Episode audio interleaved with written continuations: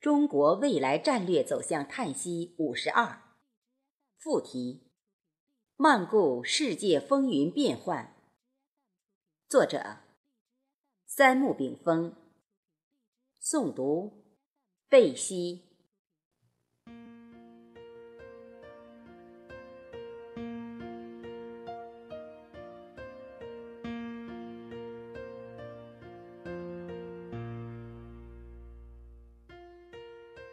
新时代一词再次出现在中国特色社会主义重大变革思想之中。中国从推翻大清帝制王朝开始，如果说孙中山推行三民主义，让民众从封建愚昧中醒过来，那么毛泽东让中国人民站起来，邓小平。让中国人民富起来，而习近平代表全党在十九大报告中对未来三十年作出规划，让中国人民强起来，也就顺理成章了。中国人民从醒过来到站起来，从站起来到富起来，从富起来到强起来。从强起来到带领世界人民建立人类命运共同体的大同社会，要经历一百五十年的风风雨雨。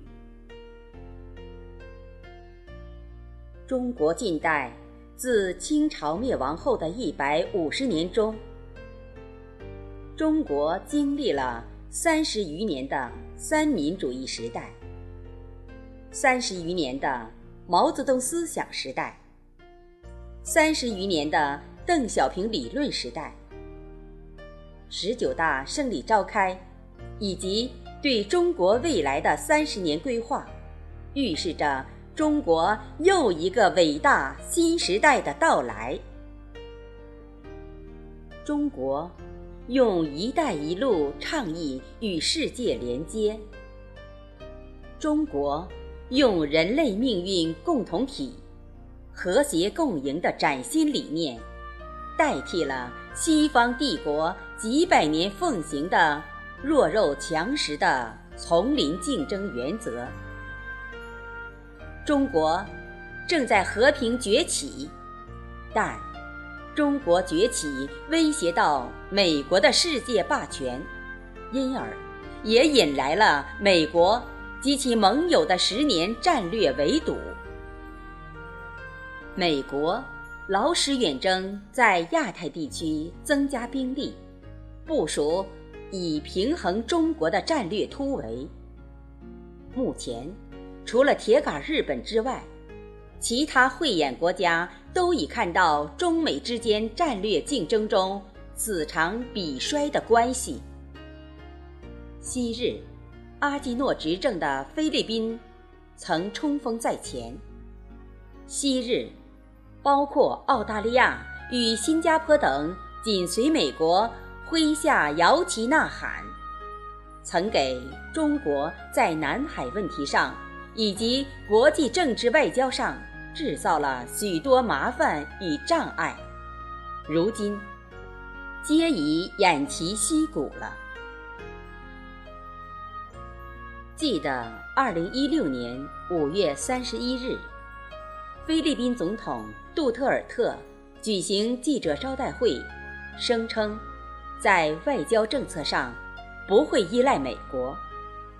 此后，菲律宾与中国举行双边会谈，以及签署渔业协议等，让中菲关系出现触底反弹。这。不仅仅是菲律宾在南海问题上转为由反华先锋，成为合作伙伴，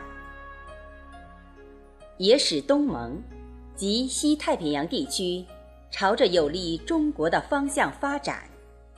此乃天佑中华。这一切有利中国的国际关系趋势发展，其实不知不觉中。昭示着一个新时代的到来。十九大仅仅为新时代进行了政治定位。未来，美中之间战略竞争将在不知不觉中影响着世界格局。在一个衰落的大国和崛起的大国之间，选边站，往往是小国最痛苦的选择。然而，谁可能成为人类文明的主导性的代表？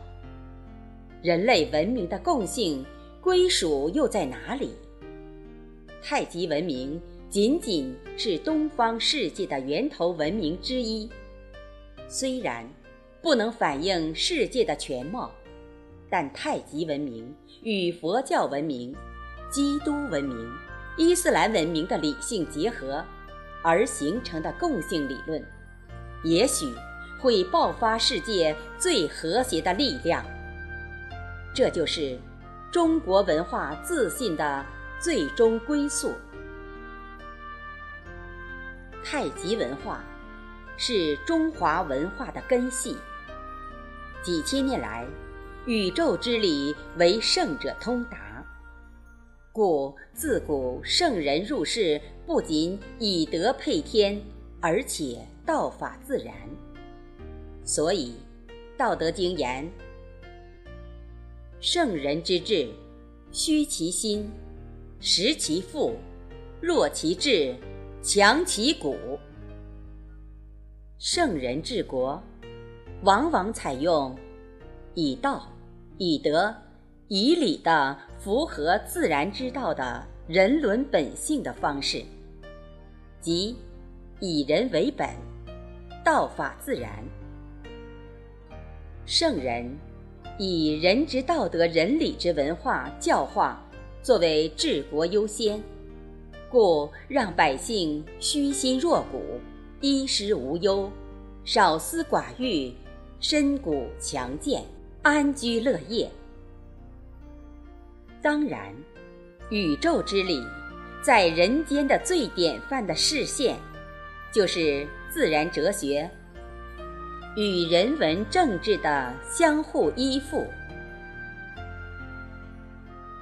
国与家之间，以及上层建筑与社会各阶层之间，政治、社会、经济、文化等一切国家内涵，必须。有个精神中心，即民族灵魂。我们从世界千年历史上看，国家发展有时政治挂帅，即政治为中心；有时军事挂帅，帝国扩张，即军事斗争为中心；有时文化挂帅。即以精神文明建设为中心，有时经济挂帅为优，即以经济建设为中心。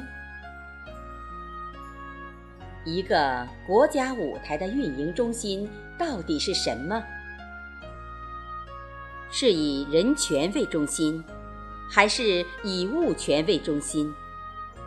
以人为本，还是以资为本？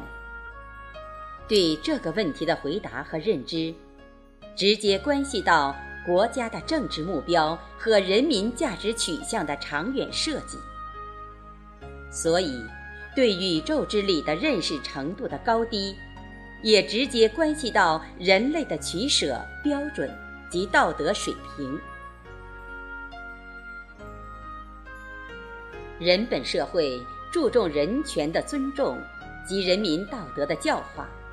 注重人伦之序，注重社会和谐，注重人与自然的关系，其教化的结果就是马克思提出的人类思想觉悟的极大提高。人类公心一旦提高到一定程度后，人们会精神饱满、积极进取，自利利他，自度度他，自觉觉他。像唐贞观之治时，路不拾遗，夜不闭户，国家安定，社会繁荣，百姓安居乐业，就是以文化有为教化与社会无为而治的结果。以人权为本之外，就是以物权为社会运营中心，也就是将本来该人类共同享有的地球公共资源，成为少数人或少数利益集团的私有之物，而且通过国际立法及国内立法保护其私有财产神圣不可侵犯。当然，这里的财产是最广泛意义上的物。改革开放之时，邓小平提出了以经济建设为中心，发展经济成为国家的中心任务。这些手段，短时内使用，可以解放生产力，可以增强经济活力，以满足人们的物质文化需要。但若长期将一种经济发展手段作为国家中心任务，那么我们以人为本的社会道德自然退化，甚至弱化，人权地位就会退居物权之后，导致出现物重人轻的社会结局，人类道德诚信会丧失，又会反过来。直接影响到国家政策和社会导向，所以从历史长远而观，文化建设的重要性如何施展，都永不为过。文化自信无论如何强调也不为过，毕竟文化才是国家之根，民族之魂。